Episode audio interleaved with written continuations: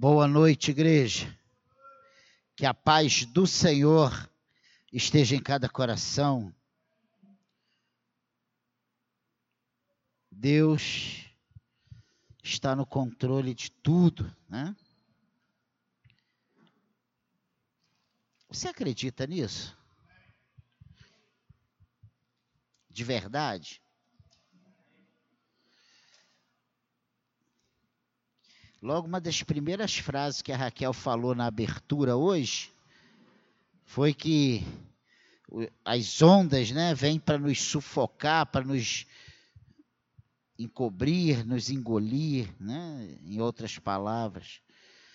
E a palavra que eu tenho para nós nessa noite, já vimos nesses últimos quase nove anos umas dez vezes, mas que sempre é interessante revermos a história de um profeta. E tem tudo a ver com água, né? Abra sua Bíblia aí em Jonas, capítulo 1. E existem várias mensagens e a gente sempre tem palavras diferentes dentro do mesmo texto, até porque a própria palavra ela se renova cada manhã. E é interessante que Deus, nesse final de ano passado, para início desse ano, tem falado sobre nossa missão, né? o que temos que fazer como servos do Senhor, não desistir, não deixar, não, não olhar para trás. E eu quero ler só os seis primeiros versículos, embora nós vamos fazer referência a praticamente todos todo o texto, todo o livro de Jonas, que é bem curto, são apenas quatro capítulos. Diz assim o versículo 1 do, vers, do capítulo 1 de Jonas. Veio a palavra do Senhor a Jonas, filho de Amitai, dizendo: Dispõe-te, vai à grande cidade de Nínive e clama contra ela, porque a sua malícia subiu até mim. Jonas se dispôs, mas para fugir da presença do Senhor, para Tarsis. E tendo descido a Jope, achou um navio que ia para Tarsis, pagou, pois, sua passagem e embarcou nele, para ir com eles para Tarsis para longe da presença do Senhor.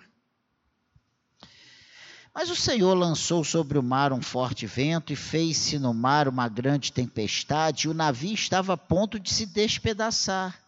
Então os marinheiros, cheios de medo, clamavam cada um ao seu Deus e lançavam ao mar a carga que estava no navio para o aliviarem do peso dela.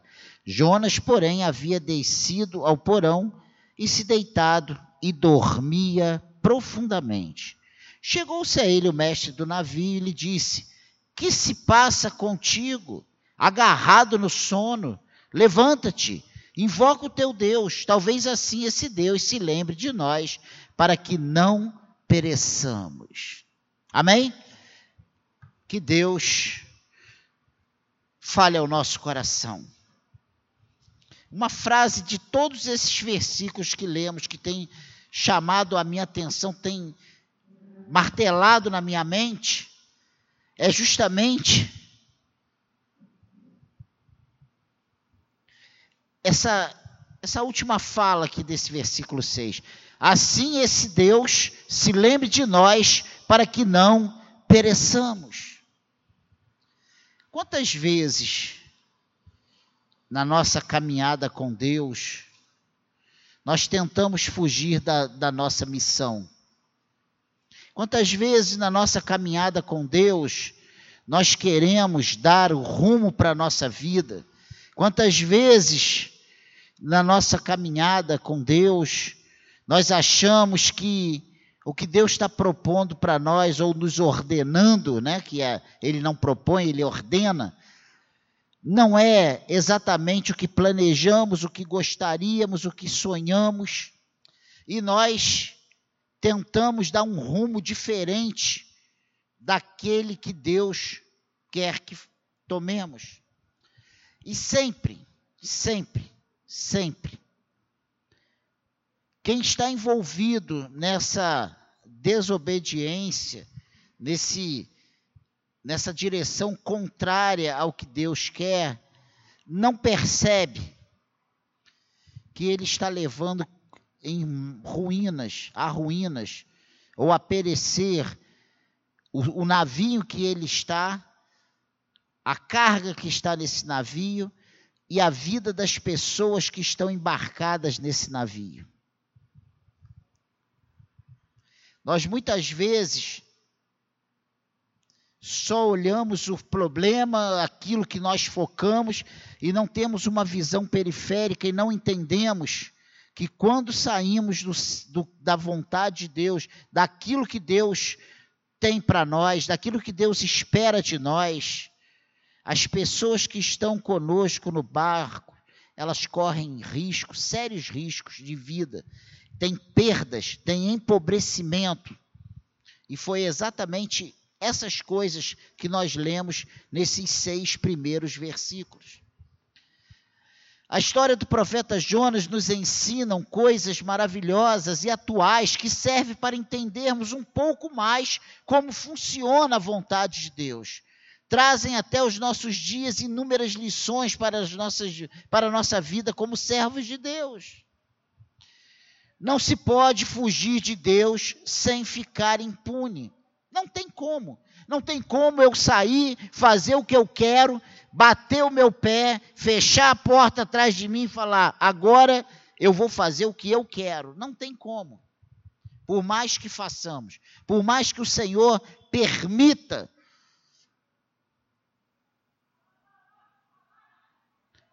A verdade é que Jonas foi enviado por Deus a proclamar juízo a Nínive. Jonas fugiu ele não queria o perdão para os inimigos de Israel. Ele via ali a chance de ver os inimigos extintos. Era mais de 120 mil pessoas a serem alcançadas e ele não queria isso. Será que ainda hoje não deparamos com pessoas que não querem que Deus faça na vida do outro? Eu coloquei essa pergunta aqui só para você parar e pensar não estou acusando, não estou dizendo que nós somos essas pessoas. É uma pergunta: será que ainda hoje existem Jonas que sabem que se abrirem as suas bocas, se falarem do, de Deus para aquelas pessoas, Deus vai fazer bem, mas a gente, ah, não, não vou falar não, quero mais que essa aí, que esse aí se exploda. Será que muitas vezes, inconscientemente, não fazemos também as mesmas coisas? É só para nós pensarmos. E a primeira coisa que nós vemos é o versículo 1 e 2, Jonas e sua missão.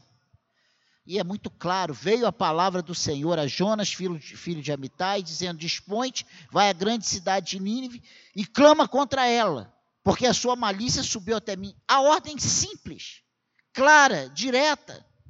Ir à cidade de Nínive, declarar que Deus iria destruir a cidade, por causa das suas maldades, da sua malícia. Tranquilo. E logo de cara temos uma grande lição como homens de Deus. Não podemos achar que temos o direito de concordar ou não com Deus e suas ações. E muitas vezes nós achamos que temos, não, não, não concordo com isso que Deus, não, isso aí vai dar ruim, ele vai abençoar, você vai salvar, ele vai mudar aquela história. Não, não, isso não. Ele é soberano. O erro de Jonas, não concordar com Deus. Foi o erro de Jonas. E esse é o erro, muitas vezes, nosso. Quando nós não concordamos, nós achamos que é injusto o que Deus quer fazer salvar esses canibais, esses bárbaros, esses homens que passavam a foice nas, nas mulheres grávidas, matavam os bebezinhos ainda na barriga da mãe. Não, eu não concordo com isso. Então, a primeira, o primeiro ponto é esse: Jonas e sua missão. A segunda coisa foi que nós vemos narrado nesses seis versículos que lemos, é a fuga de Jonas. Versículo 3: Jonas vai para lugar oposto a Nínive, para Tarsis. E nós lemos isso aqui. Jonas se dispôs, mas para fugir, não para obedecer. Não para ser pronto ao que Deus mandou, mas para fugir da presença do Senhor, para Tarsis. E tendo descido a Jope, achou uma, um navio que ia para Tarsis, pagou, pois, a sua passagem, embarcou nele para ir com eles para Tarsis, para longe da presença do Senhor. Aqui nesse versículo 3, não dá ainda uma riqueza de detalhe, que ele paga a passagem, ele entra nesse navio e ele vai lá para o porão, ele deita e ele dorme, ele não quer nem saber, ele quer ficar lá no fundo do navio. Ele não quer ver ninguém, ele não quer falar com ninguém, ele não quer olhar a paisagem, ele não quer nem olhar para o mar, nem para aquela cidade que ele está deixando para trás. Ele vai para o furão, ele deita, e a Bíblia diz mais à frente que ele é acordado lá pelo, pelos marinheiros que acham ele dormindo. Versículo 5 fala isso. Havia descido ao purão e se deitado e dormia profundamente. E essas coisas têm me chamado a atenção. Como que muitas vezes nós queremos fugir da vontade de Deus e entramos em sono profundo.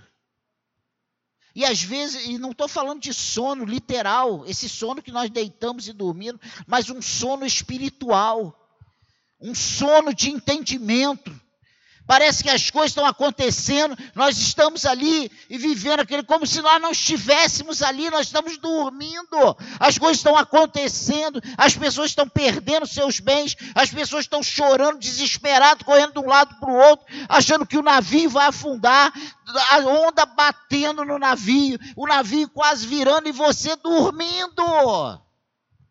Vê se não acontece isso. Vê se muitas vezes nós não estamos nessa. E parece que a gente está ali. Olha, tá. Oh, oh. Foi exatamente isso que acontece com Jonas. Como esse homem conseguia dormir? Eu já enfrentei um pequeno mar, um mexidinho. Foi um vômito para tudo que é lado. Imagina esse navio onde marinheiros. A gente não está falando aqui de passageiro, de sabe, de turistas. A gente está falando de marinheiros que faziam aquela aquela travessia ali periodicamente. Pense nisso. Jonas, ele resolve desobedecer a Deus, resolve ir para o lado oposto, ele entra no navio, ele vai para o buraco, lá para o fundo do navio, ele deita e ele dorme profundamente.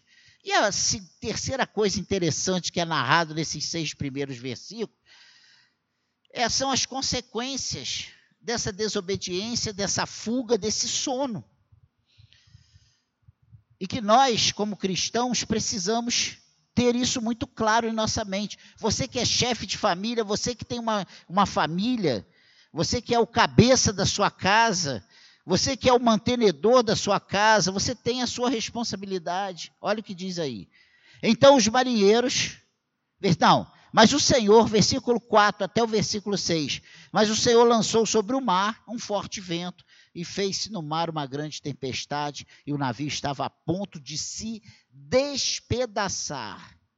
Olha a gravidade da narrativa. Então os marinheiros, cheios de medo, clamavam cada um ao seu Deus e lançavam ao mar a carga que estava no navio para o aliviarem do peso dela. Jonas, porém, havia descido ao porão e se deitado e dormia profundamente. Chegou a ele o mestre do navio e lhe disse: Que se passa contigo, agarrado no sono? Levanta-te, invoca o teu Deus.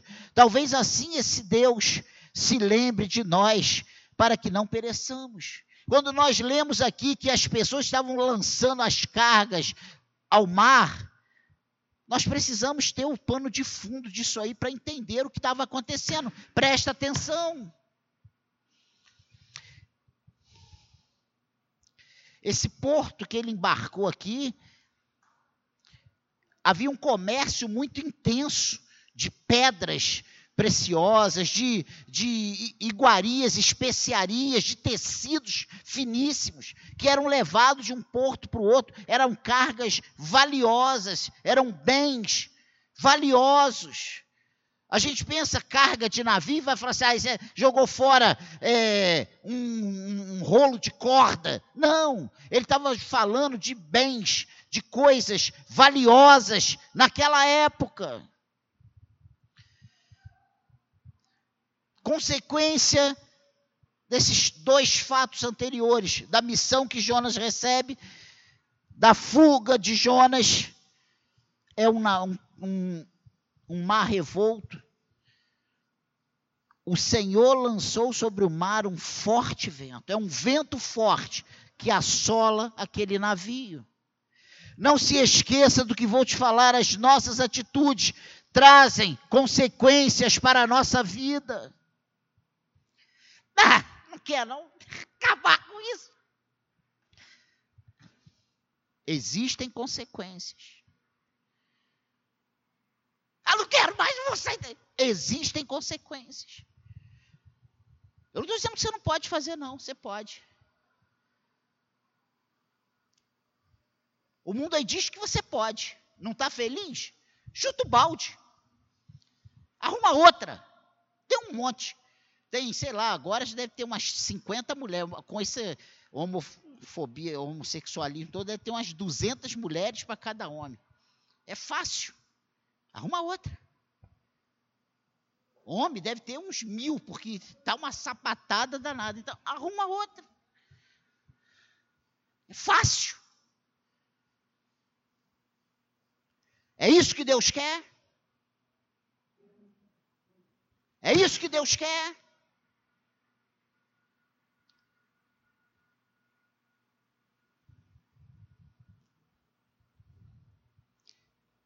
Pense nisso.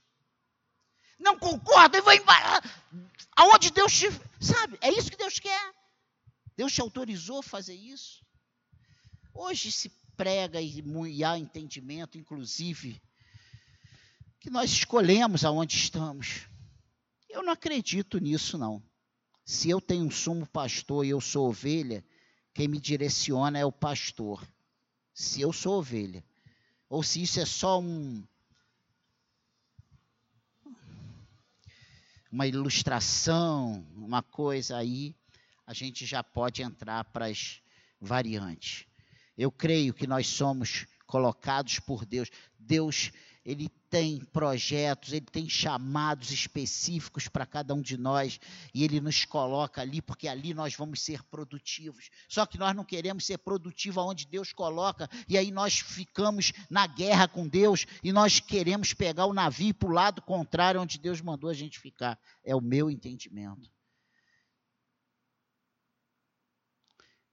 Mas eu posso te garantir uma coisa: não pense que Deus vai te dar uma ordem, você fazer o que quer, que isso vai ficar assim.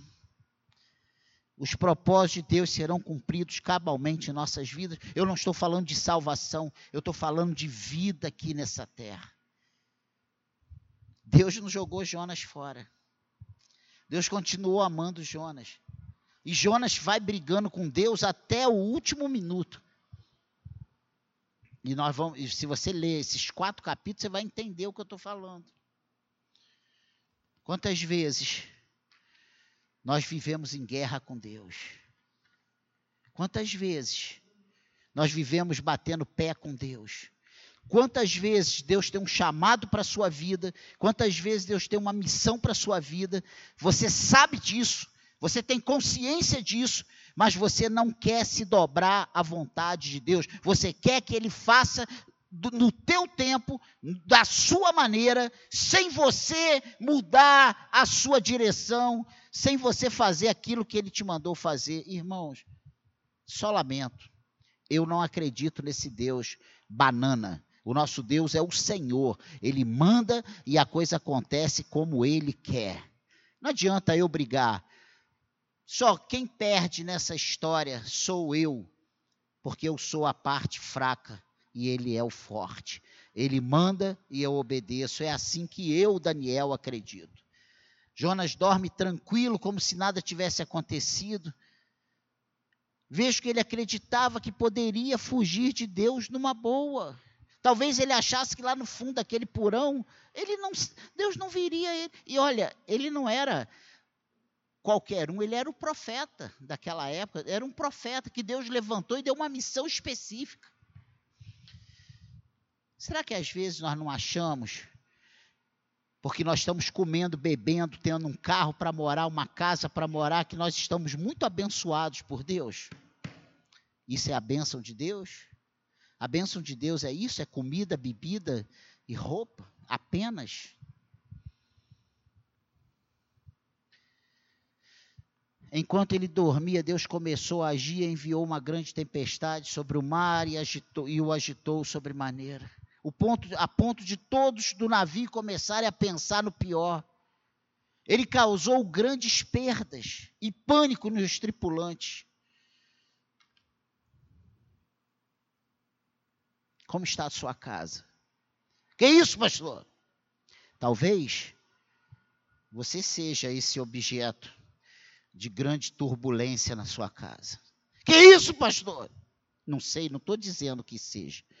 Mas o texto aqui mostra que por causa de Jonas, toda essa tripulação que ia ter uma viagem tranquila, serena, teve uma terrível, teve uma, uma viagem atribulada. Teve uma, tribu, uma viagem de terríveis perdas. De pânico. Olha o que diz o 5. Então os marinheiros, cheios de medo, clamavam cada um ao seu Deus e lançavam ao mar a carga que estava no navio para o aliviarem do peso dela. Jonas, porém, havia descido ao porão, se deitado e dormia profundamente. Olha agora o versículo 14 que diz: Então clamaram ao Senhor e disseram: Ah, Senhor, rogamos-te que não pereçamos por causa da vida deste homem, e não faças cair sobre nós esse sangue quanto a nós inocentes, porque tu, Senhor, fizeste como te aprouve. Antes deles jogar, eles fazem essa oração, eles rogam a Deus para que Deus tivesse misericórdia deles, porque eles estavam a ponto de morrer e eles não queriam morrer por causa da culpa do sangue de Jonas, pela desobediência de Jonas.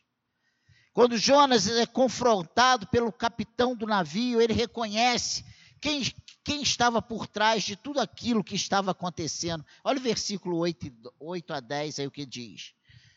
Então lhe disseram: Declara-nos agora por causa de quem nos sobreveio este mal. Eles falaram: Não é possível. Esse mar nunca fica assim, agora veio essa tempestade. Olha o que diz aí o 8. Vamos lá. Declara-nos Agora, por causa de quem nos sobreveio esse mal, que ocupação é a tua? De onde vens? Qual a tua terra? E de que povo és tu? E ele, e ele lhes respondeu: Sou hebreu. Olha que coisa interessante. Temo ao Senhor, o Deus do céu, que fez o mar e a terra. Olha a resposta dele. Vê se não é exatamente a nossa resposta. Não, eu sou pastor eu sou o diácono, eu sou o trabalhador da casa do Senhor, eu sou membro da igreja tal, eu sou crente, eu sou cristão, eu sou lavado e remido pelo sangue de Jesus, glória a Deus. Não falamos assim? Somos mesmo? Somos. Mas estamos assim com Deus? E olha o que ele diz aí. Versículo 10. Então os homens ficaram possuídos de grande temor e lhe disseram: Que é isto que fizeste? Pois sabiam os homens que ele fugia da presença do Senhor, porque não havia declarado. Irmãos, um cristão, quando está fugindo de Deus, da missão que Deus lhe deu, até os incrédulos sabem que ele está na contramão da vontade de Deus. E olha, não foi nenhum teólogo que falou isso para ele, não foi nenhum mestre, foram pessoas ímpias, pessoas que não temiam a Deus, que não serviam a Deus, que não eram israelitas.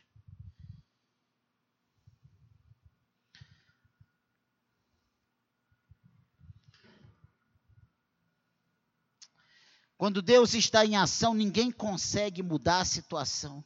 Não conseguimos ajudar quem Deus não quer ajudar. Não adianta. Ninguém conseguiu acalmar o mar ou evitar a fúria de Deus. E se você vê o versículo 11 ao 13, você vai ver que isso aconteceu. Disseram: Que te faremos para que o mar se nos acalme? Porque o mar se ia tornando cada vez mais tempestuoso. Olha, o fato de identificarem que ele era o culpado não trouxe calmaria, não. O mar continuou cada vez mais forte, mais agitado, a onda batendo mais. Respondeu-lhes: Tomai-me lançai-me ao mar, e o mar se aquietará, porque eu sei que, por minha causa, vos sobreveio este grande, essa, esta grande tempestade. Entretanto, os homens remavam, esforçando-vos esforçando-se por alcançar a terra, mas não podiam, porquanto o mar se ia tornando cada vez mais tempestuoso contra eles. Eles estavam fazendo de tudo, usando todos os artifícios humanos, toda a força do seu braço para tentar reverter aquela situação, mas quando é Deus corrigindo os seus, não adianta você ajudar, não adianta você tentar a única coisa que temos que fazer é aconselhar, irmãos, faça o que Deus quer que você faça. Se conserte, volte, obedeça. E eu não estou pregando aqui que tudo que de mal que nos acontece é maldição, é pecado. Não é isso que eu estou falando, não. Estou falando quando nós sabemos que temos que fazer uma coisa e deliberadamente nós decidimos não fazer. Não se esqueça que Deus vai nos cobrar por cada talento recebido. Um dia nós prestaremos contas.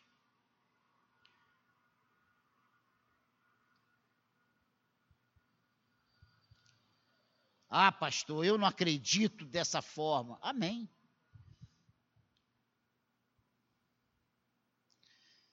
Amém.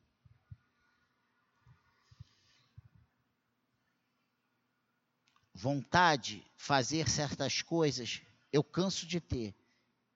Eu não tenho coragem de me colocar na contramão do que Deus quer que eu faça. Eu não tenho coragem.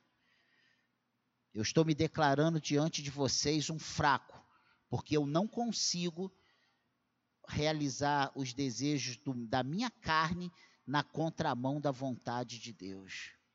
Eu não consigo. E olha que ele disse aqui para o capitão que ele temia Deus. Será que ele temia mesmo? Olhando nós agora por de fora da situação, será que as atitudes dele eram de alguém que temia Deus? Muitas vezes, quando nós estamos no meio da confusão, nós nos achamos os super crentes, nós nos achamos produtivos, nós nos achamos obedientes e nós nos achamos tementes a Deus. Vê se não é verdade. Eu temo a Deus, eu sou crente, eu oro 30 vezes ao dia, eu jejuo. O fariseu também fazia isso.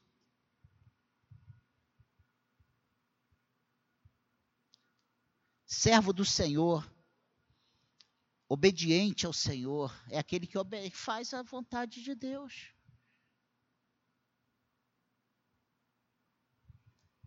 Qual a vontade de Deus para a sua vida? É uma pergunta que eu grifei aqui, eu coloquei em negrito. Qual a vontade de Deus para a sua vida?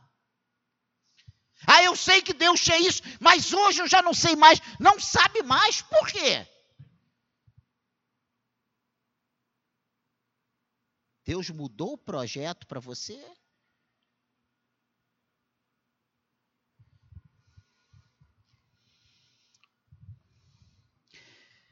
Nós vemos a providência de Deus na vida desse profeta. Claro que vemos. Como vemos na sua vida, como eu vejo na sua e como você vê na minha. Porque se nós estamos aqui hoje, é porque Deus é misericordioso, porque Deus é maravilhoso, porque Ele nos ama tremendamente e Ele tem a todo momento agido com misericórdia conosco. Se não fosse desse modo, irmãos, tinha ninguém mais aqui.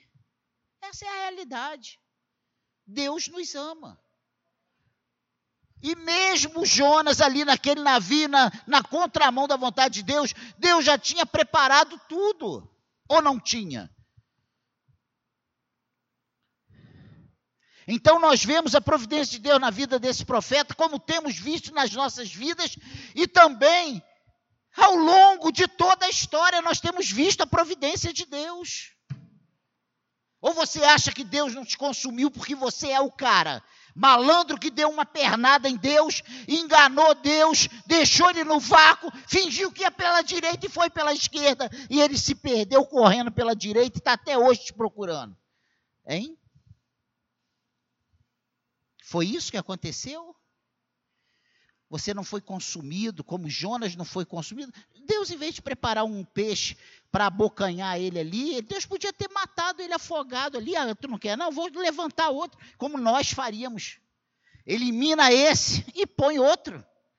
Mas Deus tinha uma missão específica para Jonas. Vemos a providência protetora e corretiva de Deus. Um peixe misterioso engoliu Jonas e conservou sua vida. Olha só. Engoliu e ele estava vivo. Três dias, não foram três horas. Engoliu com todo cuidado para não dar nenhuma mordiscada. Nem quando passou as protuberâncias, passou tudo direitinho, não mordeu em nada, o dente não pegou em nada, ele ficou lá guardadinho na barriga do peixe. Olha o que diz aí o versículo 17. Deparou o Senhor um grande peixe para que tragasse a Jonas, e esteve Jonas três dias e três noites no ventre. Olha, de, deparou o Senhor, Deus no controle de tudo. O que estava passando na cabeça de Jonas nesse momento? Meu Deus, Deus não me ama, agora eu estou perdido, estou fuzilado, fui jogado ao mar, vou morrer afogado, aí vem um peixe, engole, meu Deus, eu estou numa desgraça, eu caí no mar empolado, e agora aí vem esse peixe me engole, e ele fica lá. Não é assim que muitas vezes nos sentimos, abandonados, condenados, alijados daquilo que Deus, do convívio, dos holofotes, Vê se não é isso. Será que ainda hoje, com toda a escritura ao nosso dispor, ainda vamos querer estar na barriga do peixe para podermos obedecer a Deus? Hein? Será que nós hoje ainda vamos precisar ir para a barriga do peixe? Veja que mesmo depois de ser engolido pelo peixe, Jonas permanece lúcido entendendo o peso da mão de Deus. E aí ele se lembra, ele faz uma oração. Olha aí o capítulo 2, a oração de Jonas. Então Jonas, do ventre do peixe, orou ao Senhor seu Deus e disse: na minha angústia clamei ao Senhor, e ele me respondeu do ventre do abismo. Gritei, e tu me ouviste a voz. Ele sabia que ali na barriga daquele peixe, Deus estava ouvindo o seu clamor. E eu tenho certeza que Jonas não estava falando nada, ele estava só pensando ali. Era uma oração silenciosa. Jonas e Deus, Senhor, tenha misericórdia de mim. E você vai ver que a oração é mais ou menos essa pois me lançaste no fundo, no profundo, no coração dos mares, e a corrente das águas me cercou, todas as tuas ondas e as tuas vagas passaram por cima de mim. Então eu disse: Lançado estou diante dos teus olhos, tornarei porventura a ver o teu santo templo. Vê se não era esse o, o, o desespero de Jonas. Perdi, acabou, Deus não me ama, não tem mais saída para mim. Deus tem saída para nós ainda hoje, independente de desobediência, independente de decisões erradas, independente de teimosia. Deus nos ama e Ele tem coisas boas para nós. Deus quer nos reintegrar, Deus quer agir em nossas vidas e Ele quer fazer tudo novo na nossa vida, ainda hoje. Ainda hoje. Não bata nessa tecla que não tem mais saída para você, porque Deus não é um Deus engessado, Ele é um Deus dinâmico. Ele é todo poderoso. Ele faz como ele quer, ele age como ele quer, e é no tempo dele, da maneira dele. E se ele tem um chamado para a sua vida, ele vai insistir com você até o fim. Eu creio dessa forma.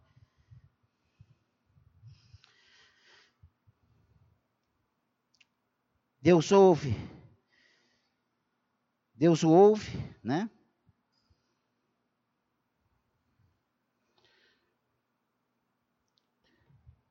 após a sua oração e confissão. E aí, se tu ler aí do 2, do 8 ao 10, olha o que diz aí o 8.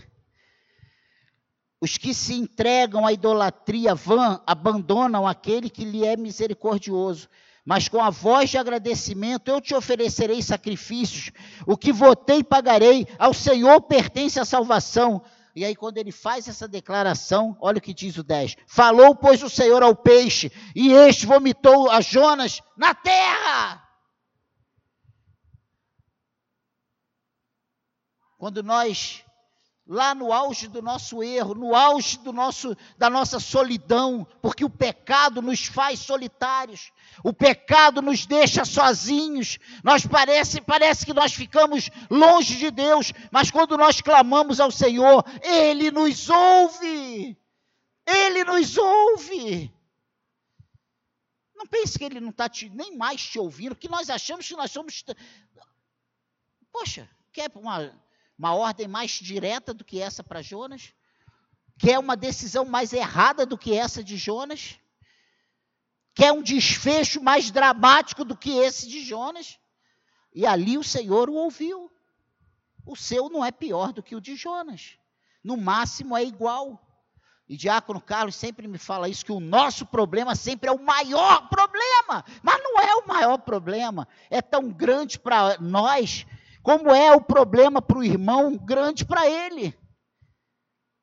O problema é quando você olha para o problema dos outros, você acha o dos outros fácil. E quando você olha para o seu, você acha difícil. Porque o seu problema é difícil de você administrar. O problema do outro é difícil para ele administrar. Então não tem problema fácil ou difícil. O problema sempre é difícil para aquele que está com problema. Entende isso? Parece uma coisa meio confusa, mas é fácil. É fácil de entender. Eu queria ver o fulano no meu lugar. Se o fulano tivesse no seu lugar, ele tiraria de letra e Deus estaria todo feliz com ele. Mas para você é dificílimo. Mas se você tivesse no lugar do outro, com o problema do outro, que para você é mamão com açúcar. Entende? Amém, igreja? Deus, como Pai amoroso, jamais vai deixar de nos corrigir. Eu vou até nem falar outra palavra que eu coloquei. Deus vai deixar, jamais vai deixar de nos corrigir. Olha o que diz Hebreus 12. Meu Deus, será que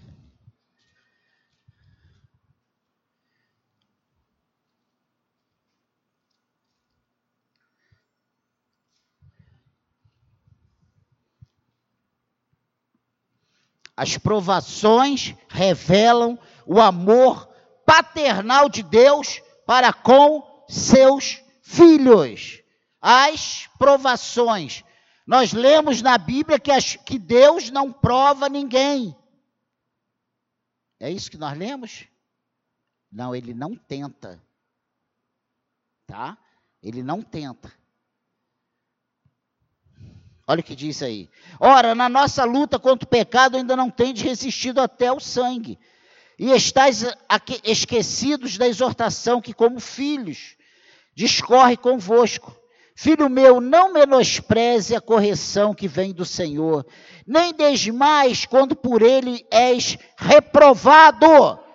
Porque o Senhor corrige a quem ama e açoita todo filho a quem recebe. Caraca, ele corrige e açoita. Sabe qual foi a palavra que eu não falei? Que Deus nos corrige e nos castiga Porque se falar castiga para alguns, que isso, Deus é bom. Deus açoita. Está escrito isso aí na tua Bíblia? Ou isso aí é, um, é só uma forma de expressão diferente do que tem que ser? Por, versículo 6: Porque o Senhor corrige a quem ama e açoita todo filho a quem recebe. Meu Deus. É para a disciplina que perseverais. Deus vos trata como filhos, pois que filho há que o pai não corrige? Mas se estáis sem correção, de que todos se têm tornado participantes, logo sois bastardos e não filhos. Deus nunca me corrigiu, então tu não é filho, cara. Ele não corrige, ele só corrige os filhos. Se ele está te corrigindo, tu é filho. Se ele nunca te corrigiu, você não é filho. Não é que você nunca errou, não, porque tu erra. Só de pensar que tu nunca errou, tu já errou.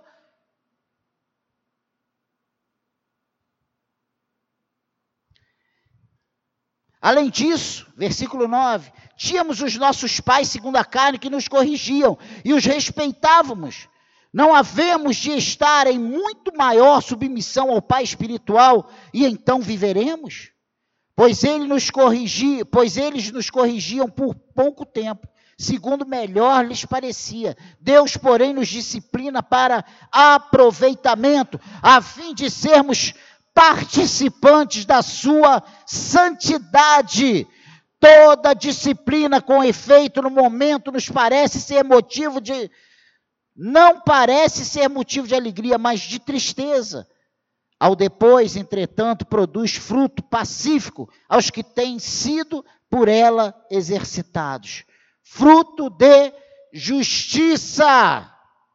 Por isso, restabelecei as mãos descaídas e os joelhos trôpegos, e fazei caminhos retos para os pés, para que não se extravie o que é manco, antes seja curado. Amém, igreja? Fique tranquilo.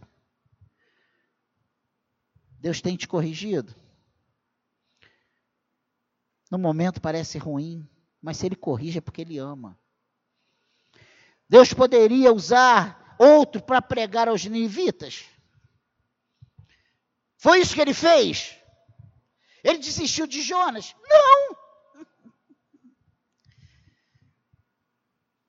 Capítulo 3 de Jonas, se você voltar lá, você vai ver que Jonas prega com entusiasmo tremendo para os ninivitas. Depois desse castigo todo, dessa tribulação toda, Jonas prega para os ninivitas. Veio a palavra do Senhor segunda vez a Jonas, versículo 1 de, Jonas, de 3, do 3 de Jonas. Dispôs, vai à grande cidade, Deus repete para ele a ordem e proclama contra ela a mensagem que eu te digo. Levantou-se, pois, Jonas e foi a Nínive, segundo a palavra do Senhor. Ora, Nínive era cidade muito importante diante de Deus, e de três dias para percorrê-la. Começou Jonas a percorrer a cidade de caminho de um dia e pregava, e dizia: ainda 40 dias e Nínive será subvertida. Essa foi a mensagem, esse foi o esboço que Jonas fez, essa foi a rebuscada mensagem de Jonas para Nínive. Ainda 40 dias e Nínive será subvertida. Foi isso que ele pregou. Ele estava doido para que alguém pegasse ele ali, prendesse ele, expulsasse ele dali, que ele ia falar, Senhor, eu tentei, mas eles não quiseram. Mas ele, ele percorreu toda a cidade. A cidade de Nínive ouve a mensagem. E ele pregando com esse entusiasmo todo.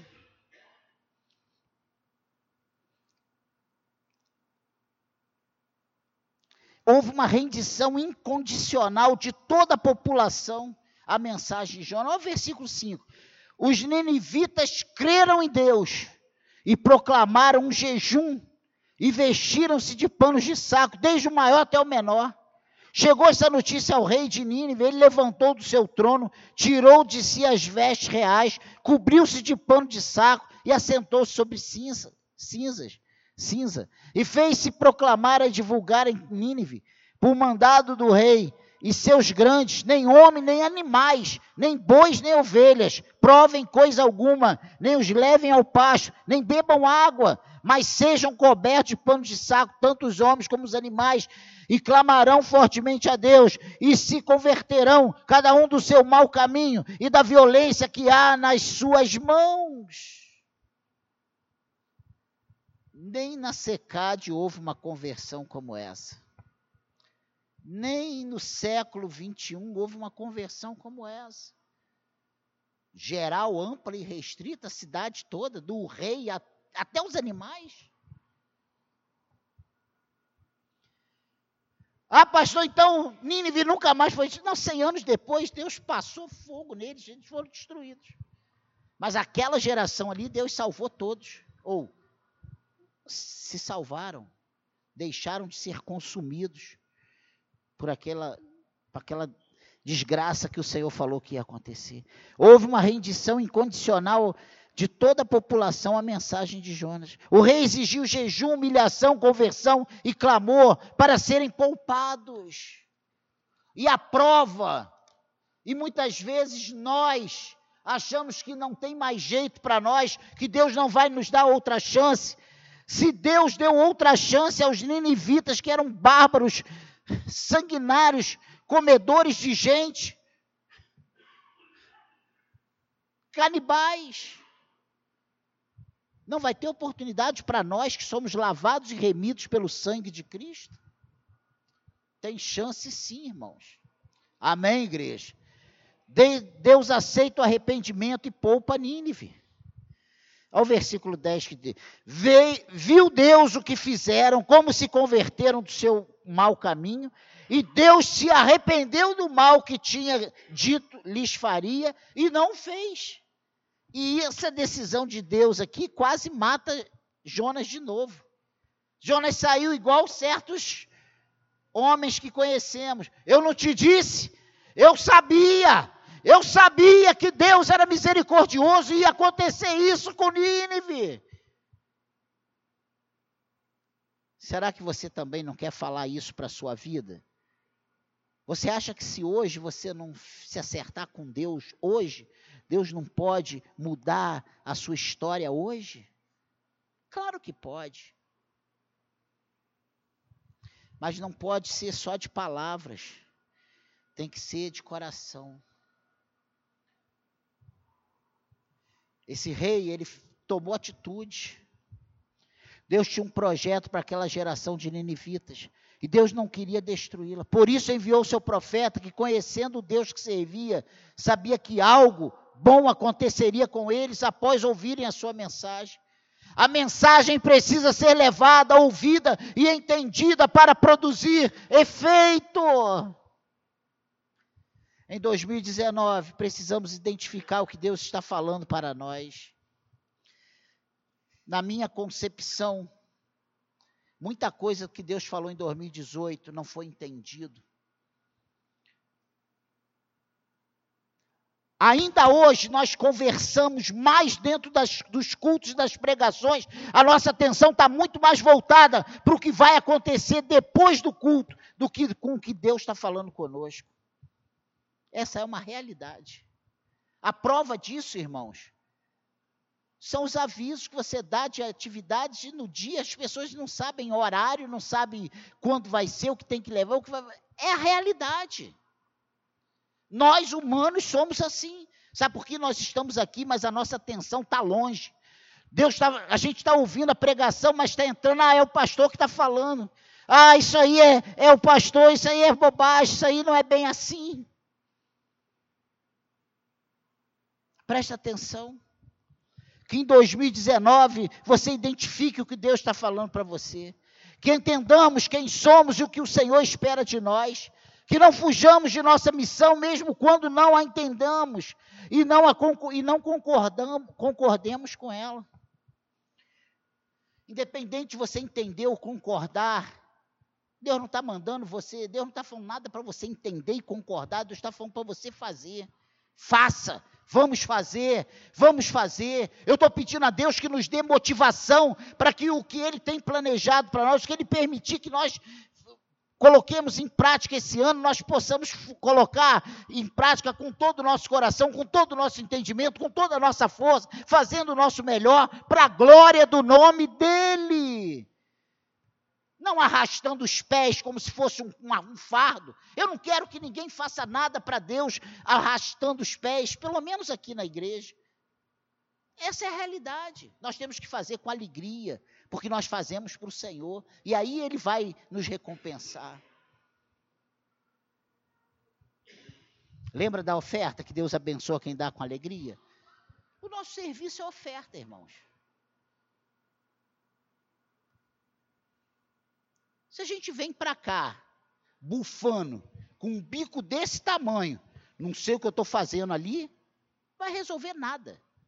Não vai surtir efeito nenhum que não fujamos de nossa missão, mesmo quando não entendamos. Deus é soberano e Sua vontade vai sempre reinar. Com Deus não adianta lutar, sempre vamos perder, precisamos obedecer. Amém, igreja? Lutar com Deus só vai fazer o nosso barco sofrer e nele todos os seus embarcados. Entenda isso, meu irmão. Tem homem teimoso e a família toda sofre, os filhos, a esposa, a todo mundo, a igreja sofre. Ou você pensa que não? Claro que sim. Se somos um corpo, se somos um em Cristo. Tu já fez unha, mulher? E pegar a cutícula ali e aquilo inflamou?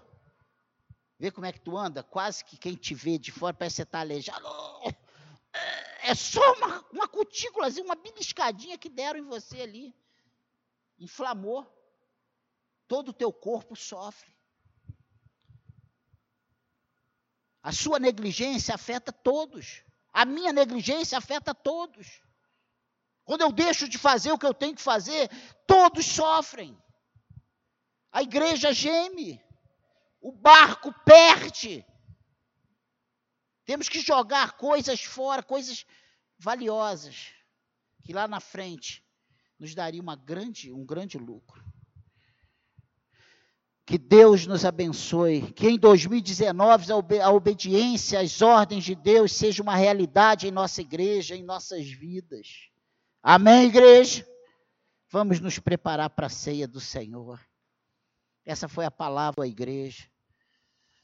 Se há aqui entre nós alguém, Senhor, que entrou aqui precisando de um recomeço, se existem famílias, casais, casamentos, relacionamentos conjugais, pessoais contigo, Senhor. Se há relacionamentos entre pais e filhos que precisam de conserto, Senhor, que nessa noite o teu Espírito Santo Faça isso em nossas vidas.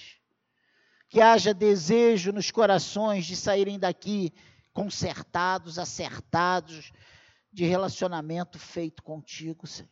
Se o Senhor tem dado ordens e essas ordens têm sido desobedecidas, Senhor, se nós temos tomado a contramão da tua vontade, que nessa noite nós possamos retomar o nosso caminho, Senhor. Que essa noite seja uma noite de confissão de pecados. Senhor, perdoe os nossos pecados. Perdoe os nossos pecados, Senhor. Faça tudo novo em nossas vidas. Senhor, nos dê mais uma oportunidade. Que em 2019 possamos obedecê-lo na integridade, Senhor. Na totalidade. Integralmente, Senhor. Que o teu nome seja glorificado em nossas vidas que possamos, Senhor, com a tua ajuda, te obedecer na íntegra, Senhor. Que o Senhor se alegre conosco, nos ajude, Pai. É a nossa oração nessa noite. Eu peço por cada vida aqui presente, Senhor, que o Senhor fale aos corações, que o Senhor haja, que o Senhor faça como lhe aprouver, para a glória do Senhor que essa palavra não entre por um ouvido e saia por outro. Ah, Senhor, mas que possamos reter em nossos corações, que possamos, Senhor, rever aonde temos falhado, Senhor. E foi exatamente isso que o capitão do navio fala para Jonas: por que tu está dormindo?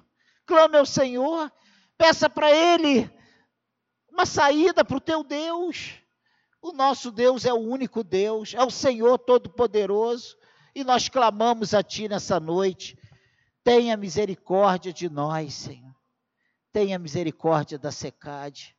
Tenha misericórdia de cada diácono, Senhor. De cada casamento aqui, de cada líder de equipe, de cada família, de cada trabalhadora da tua casa, Senhor. De cada equipe de trabalho, de cada membro desta igreja, Senhor. De cada visitante. Ah, Senhor, de todos que, de forma direta ou indireta, congregam neste lugar. Envie os recursos Coloque generosidade em nossos corações para que sejamos ofertantes, Senhor. Ofertantes de tempo, ofertantes de mão de obra, ofertantes de recursos financeiros, ofertantes, Senhor, de espiritualidade, Senhor, de tempo contigo, Pai. Nos ajude, Senhor, nos abençoe. Tenha misericórdia de nós. Tenha misericórdia de nós. Nos ajude, Senhor. Nos abençoe supra cada uma das nossas deficiências. É a nossa oração nessa noite, em nome de Jesus.